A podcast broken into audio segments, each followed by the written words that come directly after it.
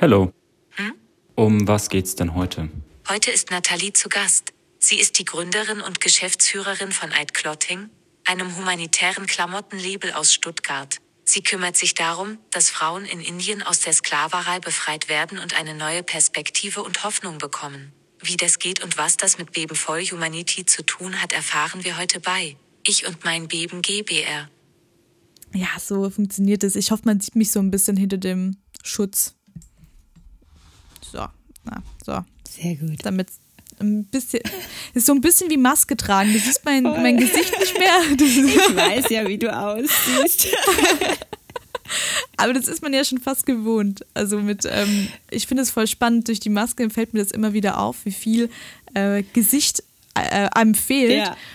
Und ich habe auch vor kurzem jemanden kennengelernt, den ich immer nur, also im Büro, den ich immer nur mit Maske kennengelernt, also gesehen habe. Ach, krass. Und das war dann voll spannend, als ich ihn das erste Mal ohne Maske gesehen habe, weil ich ihn mir ganz anders vorgestellt habe. Ja, das ist- Und ich finde Mhm. es so spannend. Das ist so witzig, was das Kopfkino da so macht irgendwie, wie das sich Ja. so Gesichter zusammensetzt und nachher sieht derjenige einfach ganz anders aus. Ich finde es jetzt im Winter auch gerade so schwierig, wenn halt die Leute dann noch Stirnbänder oder Mützen und sowas aufhaben und noch Haare um dem Gesicht sind. Dann ist einfach so viel verdeckt. Man hat gerade mal so die Nasenspitze gefühlt, die man sieht. Also das ist echt, ja, schon ungewohnt. ungewohnt, muss aber tatsächlich sagen, ich trage relativ oft ähm, die Maske draußen im Winter, weil ich, ähm, weil es immer schön warm ist. Mhm, das stimmt. Ich friere immer so schnell und dann freue ich mich immer, wenn so ein Teil bedeckt ist. Und ich hatte als Kind, wollte ich immer diese, kennst du diese Mützen, die, ähm, die man so Ja, drüber ja, so- zieht, wo dann einfach eigentlich so Verbrechermützen. So Mütze und Schal in einem, so. Ja, ja. Mhm. Ach, das wollte ich immer als Kind haben. Meine Mama hat immer gesagt, ich darf es nicht haben, weil das, ähm, ich weiß gar nicht warum, weil sie ge- gemeint hat, dann wird es so feucht und dann ähm, kriege ich irgendwie, weil es schon relativ eng am, am Gesicht ja auch liegt, aber das fand ich immer tatsächlich ziemlich cool. Und jetzt äh, habe ich so eine Legitimation, um äh, mir was ins Gesicht zu machen. Und alle finden es Endlich. okay. Oh, cool. Erstmal vielen, vielen lieben Dank, dass du dir heute Zeit genommen hast, ähm, heute Abend einen Podcast mit äh, mir aufzunehmen. Heute alleine. Der Janik ist im Studio. Ich ähm, Musik aufnehmen, damit da auch bald mal wieder was Neues kommt. Und wir haben es uns gemütlich gemacht. Genau, ich freue mich auch ganz arg auf das Gespräch, auf den Abend. Hänge ja auch ganz gechillt auf der Couch rum und ja, freue mich jetzt einfach auf das Gespräch. Weißt du, was ich schön finde? Ich habe immer das Gefühl, wir sehen uns gar nicht so, so viel, aber immer wenn ich dich sehe, habe ich das Gefühl, ähm, wir haben uns letzte Woche gesprochen oder so. Ja, irgendwie so, man fremdelt nicht so miteinander, gell? Ich glaube, das ist, wir haben uns halt, gut, wir haben es schon eine Weile her, aber dann, wenn wir uns gesehen haben, haben wir uns halt doch auch irgendwie lang und intensiv gesehen und einfach richtig gut irgendwie so ausgetauscht. Und ja, ich glaube, das, da haben wir eine ganz gute Basis irgendwie geschaffen. Ich glaube auch, das ähm, ist mir nämlich gestern aufgefallen, ich glaube, dass ähm, das erste Mal, als ich bei euch damals so in Stuttgart im Büro war oder im Atelier, äh, das war auch vor Weihnachten. Weil ich weiß, ich bin zu euch gekommen und wir haben Glühwein getrunken. Ja, stimmt. Und äh, ich glaube, das war, war das die erste oder die zweite Kollektion, die ihr damals gemacht habt? Ich glaube, glaub, die z- 2017. Ich glaube, die zweite war das. Ja, weil die erste Kollektion, die haben wir wirklich noch im, im Keller meiner Eltern entwickelt, so ganz krass Startup-mäßig. Deshalb muss es eigentlich die zweite gewesen sein. Das war dann die erste Kollektion, die wir wirklich in unserem Atelier entwickelt haben. Und da hatten wir, glaube ich, auch so Weihnachtsverkauf so ein bisschen bei uns gemacht und eben Glühwein übrig. Und ich weiß auch, wir sind, es war dunkel und wir sind so richtig versumpft, so mit Glühwein im Atelier und es war einfach mega gemütlich und wir haben uns so verquatscht. Es war richtig cool. Und ich finde es auch so schön, dass wir jetzt drei Jahre später irgendwie wieder zusammensitzen, jetzt über Zoom und auch ähm, mit, mit, Absch also mit, mit sehr weitem Abstand äh, von Berlin nach Stuttgart. Aber ich finde es irgendwie so schön, dass, also, dass es immer noch ist wie, wie vor drei Jahren Ja, gefühlt. dabei ist so, Obwohl viel, so passiert. viel passiert ist. Mhm. Ja, voll, total. Ja. Und trotzdem. Ja, es ist so spannend, weil irgendwie gefühlt auch da die Wege von euch ja auch so richtig losgegangen sind damals und dann auch ähm, von mir und von, von Yannick. Und ich glaube, damals haben wir an BM Berlin noch gar nicht gedacht. Und äh, jetzt haben wir ja, also wir nehmen jetzt die Folge auf und äh, in zwei Wochen kommt dann, nee, in einer Woche ist dann der große Release. Jetzt ist die Kollektion schon draußen, kommt ja unsere ähm, Beam for Humanity äh, Kollektion, die wir ganz, ganz bewusst mit euch dann eben auch gemacht haben, raus. Und ich finde es richtig schön. Es hat mich äh, sehr, sehr gefreut. Und als wir die Idee hatten, wir hatten, ich weiß gar nicht mehr, wie wir, wie wir drauf gekommen sind damals, Jan und ich, auf jeden Fall habe ich gesagt, okay, dann müssen wir das unbedingt bei Aid Clothing machen. Ich fand es auch so eine gute Idee, also als ich deine E-Mail bekommen habe, von mir das alles erklärt hast und wenn ihr da alles damit unterstützen wollt mit der Aktion, ich dachte, was für eine coole Sache, also wie viel ihr da einfach zusammenwerft und wie viel Gutes dann ihr einfach in so ein T-Shirt reinsteckt, ähm, finde ich richtig cool. Wobei man sagen muss, ich, das Gute steckt ja vor allem ihr auch mit rein und ähm, ich ihr inspiriert oder du inspirierst mich da auch ganz, ganz arg, was das angeht. Deswegen ähm, vielen Dank. War das für mich Nein, wirklich, das ist für mich so, eine Sache, wo ich gesagt habe, ja, wir müssen da auf jeden Fall mit Aid Closing zusammen, zusammenarbeiten. Und ich freue mich richtig arg, dass das äh, geklappt hat. Und ich hoffe so sehr, mal schauen, vielleicht, wenn die, wenn die Folge äh, online ist, rufe ich dich schon an und sage, Nathalie, wir müssen nachproduzieren. und ich hoffe es. Ich hoffe es ganz arg. Das ist mein großes Ziel. Da müssen die Leute ein bisschen auf ihre T-Shirts warten, aber das. Ähm, wir wären dabei. Ganz klar. Ja. und ich bin gespannt, aber ich freue mich ganz arg, dass das funktioniert hat und äh, freue mich auch, dass wir mit der Folge hier auch nochmal dich ein bisschen vorstellen können, auch Aid Closing nochmal ein bisschen vorstellen können, damit die Leute, die es gerade auch zuhören, ähm, auch wissen, was ihr macht, warum wir unbedingt auch mit euch eben zusammenarbeiten wollten, mhm. warum ich gesagt habe, Yannick, ähm, wir müssen unbedingt Aid Closing unterstützen. Und deswegen würde ich einfach mal ganz vorne, ganz, ganz vorne in der Geschichte anfangen, einmal zurückspulen vor drei Jahren, die wir zusammen bei euch im Atelier saßen und ähm, ja, einfach mal, ich weiß nicht, ob du einfach mal so ein bisschen erklären willst, was Aid Clothing denn eigentlich ist. Ja, also für mich ist Aid Clothing einfach das totale Herzensprojekt. Ähm, als wir uns damals kennengelernt haben vor drei Jahren, da waren wir wirklich total in den Kinderschuhen, sind im Oktober 2017 eben online gegangen. Also waren wahrscheinlich da, als wir uns kennengelernt haben, gerade mal irgendwie so zwei Monate live. Äh, und das war einfach total verrückt, weil für mich wirklich da auch so ein kleiner Traum in Erfüllung gegangen ist, indem ich irgendwie so alles, was mir am Herzen liegt, alles, was mich in den Jahren davor irgendwie so ganz tief beschäftigt hat, so zusammengeworfen habe und dann einfach Aid draus entstanden ist. Ähm, und Aid ist eben ein Modelabel, das nicht, ich sag mal, nur bio und fair produziert, weil das ist für uns einfach eigentlich so das sollte Standard sein. Und ähm, sondern wir produzieren auch humanitär, sagen wir. Ähm, und zwar produzieren wir eben mit lauter sozialen Werkstätten, die Frauen beschäftigen, die aus immer ganz schwierigen Situationen herauskommen, die viel Ausbeutung und Gewalt erfahren haben in der Vergangenheit, meistens auch einfach traumatisiert sind und ähm, mit solchen Frauen äh, arbeiten wir dann mit unseren Partnerprojekten zusammen und ähm, möchten solchen Frauen einfach einen Neuanfang äh, bieten und eine Perspektive, eine neue fürs Leben und einfach ganz viel Hoffnung und Liebe in diese Frauen stecken. Ähm, genau. Und eigentlich so unsere, die, ähm, unsere Hauptnähwerkstatt, unsere Partnerorganisation äh, ist Kajim in Indien. Und die beschäftigen eben Frauen tatsächlich, die aus Zwangsprostitution befreit wurden, aus Menschenhandel.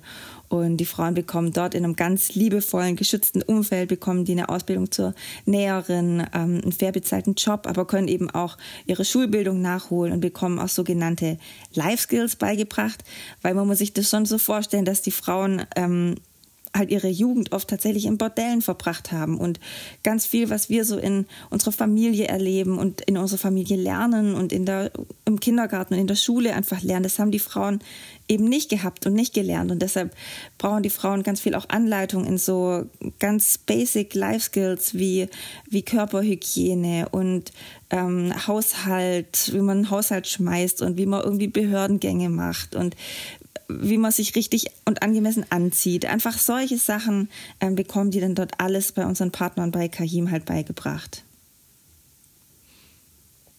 Ich finde das so krass. Ich habe ich hab das ja schon so oft gehört, aber jedes Mal, wenn du das erzählst, kriege ich Tränen in den Augen oh. und bin immer wieder berührt, weil ich das so eine tolle und wichtige Arbeit finde. Und ähm, ach, ich finde es so schön. Ich kenne, glaube ich, kein anderes Modelabel, was das so schön macht wie ihr. Mhm. Und ähm, ich finde es auch ganz spannend, weil du ja auch damals, also für uns um jetzt wieder äh, auf das Gespräch von damals zurückzukommen, was, bin, was mich nämlich damals auch extrem äh, inspiriert hat und was mir super hängen geblieben ist, ist, dass du ja eigentlich gar nicht so aus der Modewelt kommst. Mhm. Du hast ja eigentlich was ganz anderes studiert. Ja. Was aber eigentlich auch, finde ich, im Großen und Ganzen mit dem zu tun hat, was, was ja auch Aid Closing macht. Mhm. Und das ist ja für, für Gerechtigkeit zu kämpfen. Genau. Ja, also eigentlich habe ich tatsächlich Jura studiert, bin Juristin und bin da eher so, also auf der einen Seite familiär reingerutscht, weil mein, mein Vater eben eine Anwaltskanzlei hat und ähm, ich sag mal, die Juristerei auch so allgemein ein bisschen in der Familie liegt. Und deshalb war das natürlich sehr naheliegend. Auf der anderen Seite habe ich mich auch schon immer irgendwie für Gerechtigkeit interessiert und wollte schon immer irgendwie die Welt so ein bisschen besser machen und hoffnungsvoller und gerechter machen und habe mich dann eben erstmal, also ja, es lag, das Jurastudium lag einfach brutal nahe und als ich dann angefangen habe, habe ich aber relativ schnell gemerkt, dass das dass das mein Herz jetzt nicht so total ausfüllt, dass wir zwar, ähm, dass es halt schon viel darum geht, einfach deutsches Recht so anzuwenden, was an für sich ja schön und gut ist und wir haben eines der besten Rechtssysteme überhaupt. Also ähm, da will ich gar nichts dagegen sagen, aber das war einfach, wo ich gemerkt habe, irgendwie so richtig mein Herz lässt das jetzt nicht höher schlagen. Irgendwie ähm, wünsche ich mir eine, will ich irgendwie eine höhere Art von Gerechtigkeit irgendwie in die Welt bringen und ähm, war dann irgendwie lang auch irgendwie so unzufrieden und wusste nicht, ja, was mache ich denn jetzt damit? Irgendwie habe ich mich in diesen typischen Juristen berufen, so Staatsanwältin, Rechtsanwältin, habe ich mich irgendwie nicht so richtig gesehen.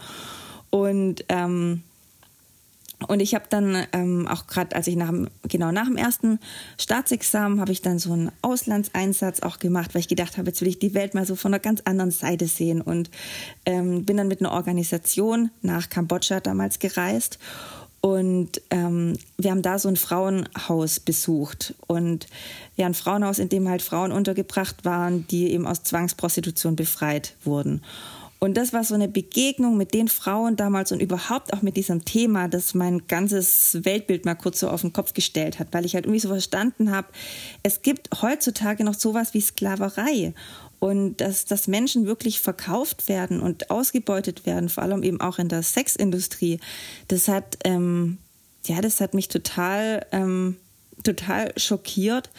Und dann auch die Frauen einfach zu sehen, die damals wirklich so in meinem Alter waren, so damals so kurz über, ja, so, ja, Mitte 20, Anfang 20 und ich kam da irgendwie aus dem reichen Deutschland mit meinem Studium in der Tasche und habe so gedacht, mir liegt die Welt zu Füßen. Und dann im Vergleich halt die Frauen zu sehen, die halt ihre Jugend in Bordellen verbracht haben und ohne Familie, ohne Ausbildung, ohne irgendwelche Zukunftschancen irgendwie so da saßen.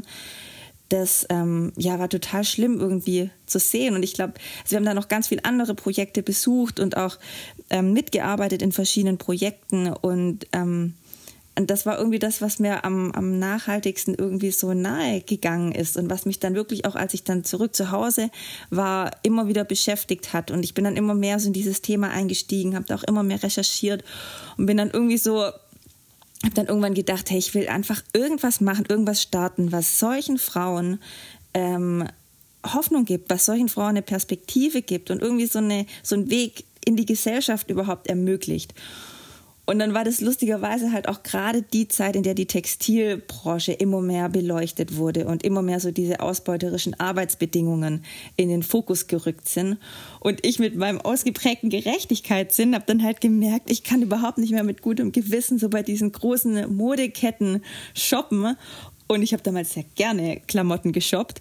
Ähm, aber habe das dann echt fast nicht mehr übers Herz gebracht, weil ich gedacht habe, boah, was müssen Leute leiden für die ganzen Klamotten, die da hängen? Das kann doch nicht sein. Es muss doch auch irgendwie anders gehen.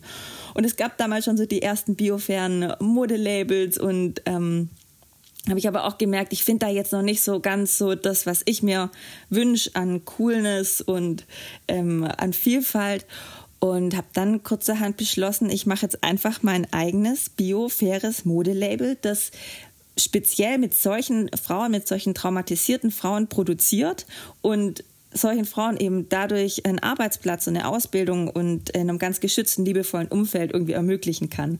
Und haben dann auch über ganz lustige Umwege, habe ich dann ähm, unsere jetzigen Partner Kayim in Indien kennengelernt. Also da haben sich einfach so lustige Puzzleteile zusammengesetzt und einfach so, so Begegnungen dann wiederum aus dem Jurastudium, die dann einfach mich an Leute connected haben und auf einmal sind da Türen aufgegangen, wo ich nicht mal wusste, dass es da überhaupt Türen gibt und also es war einfach so verrückt und ähm, das hat sich dann über so ein paar Jahre irgendwie hinweg hat sich das dann eben entwickelt. Und 2017 war dann halt so der das Jahr, an dem ich gesagt habe, ich lasse jetzt die Juristerei komplett. Ich hatte dann auch so in den Anfangsjahren, hatte ich dann noch ähm, als Juristin gearbeitet und das habe ich dann wirklich komplett an den Nagel gehängt und habe dann im Jahr 2017 gesagt, so und jetzt setze ich alles auf eine Karte und gründe AID. Und eben AID, man schreibt es ja E-Y-D. Ähm, und wir haben es in diese Lautschriftklammern gesetzt, weil wir wollen, dass die Leute es Aid aussprechen, wie das englische Wort helfen, weil darum geht es uns. Wir wollen helfen durch unsere Mode. Und zum anderen steht AID als Abkürzung für Empower Your Dressmaker. Also haben wir es so im zweifachen Sinne unser Anliegen auf den Punkt gebracht. Das ist ganz spannend. Ich was mir gerade auffällt, ist, ich, mir ist noch gar nicht, äh, ich habe noch nie die Frage gestellt, wie ihr eigentlich zu euren ähm, Produzenten gekommen seid in Indien. Äh, wie ist das damals, wenn du gemeint hast, es war eine, war eine lustige Geschichte und auch mit so vielen ähm, Zufällen. Es hört sich immer für mich dann nach, nach Schicksal an. Ja, das ist echt, so ein bisschen. so verrückt, weil ich ähm, weil ich ja dann auch irgendwie so für mich mit dem Jurastudium irgendwie abgeschlossen hatte und mich dann auch ehrlich, ehrlich irgendwie zeitweise auch gefragt habe, warum habe ich jetzt überhaupt Jura studiert? Weil ich arbeite jetzt in keinem klassischen Jura-Beruf und oder wollte das dann auch nicht. Und ähm, gerade als es dann aber an diesem, an, als in diesem Punkt waren, wo wir halt eine Partnerorganisation gebraucht haben, mit der wir so eine Nährwerkstatt für solche Frauen auf die Beine stellen ähm, können, äh, da ist mir eingefallen, dass ich aus dem Jurastudium noch ähm, jemanden kannte, der so eine internationale Menschenrechtsorganisation auch hier nach Deutschland gebracht hat, der hier so einen deutschen Ableger gegründet hat mit noch ein paar Freunden zusammen. Und ähm, die Menschenrechtsorganisation, die heißen International Justice Mission, haben übrigens ihren deutschen Sitz auch in Berlin. Ähm, und